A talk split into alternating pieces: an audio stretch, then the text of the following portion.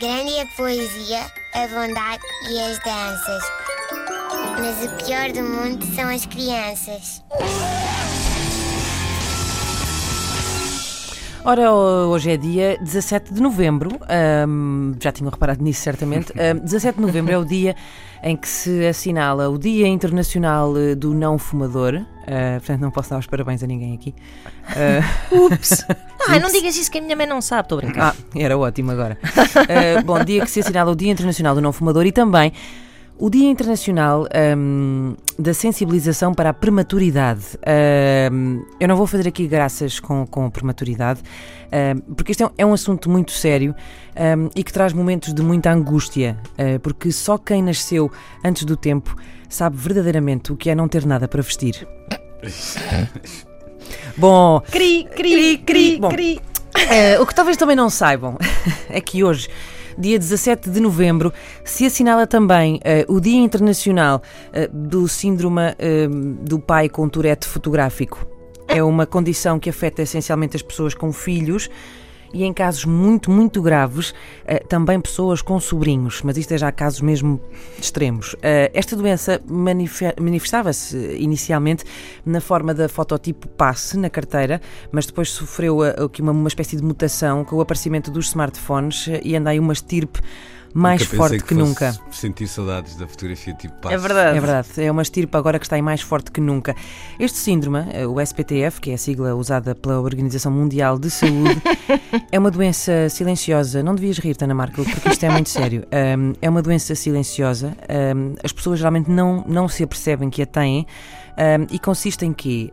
Consiste essencialmente na, na incapacidade de ter uma conversa normal sem mostrar as fotografias dos filhos.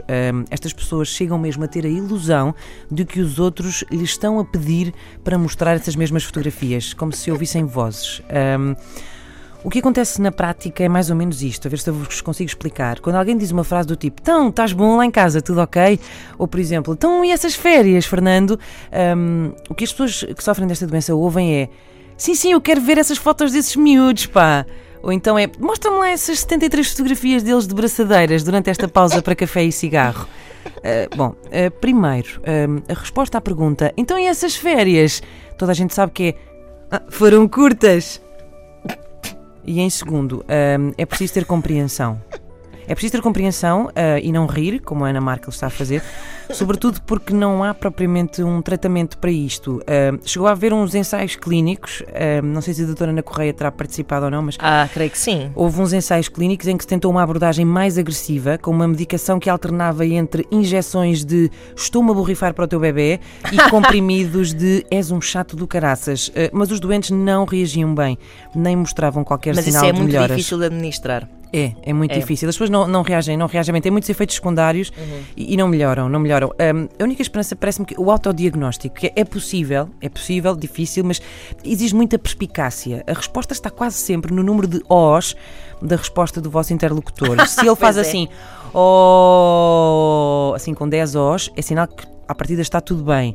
Se começarem a notar que vão mostrando fotografias e os O's vão diminuindo, ou tipo, ah, ou que a resposta é que giro esse sofá, é novo. Uh, lamento ser a portadora de más notícias, mas já estão todos contaminados. Grande a poesia, a bondade e as danças. Mas o pior do mundo são as crianças.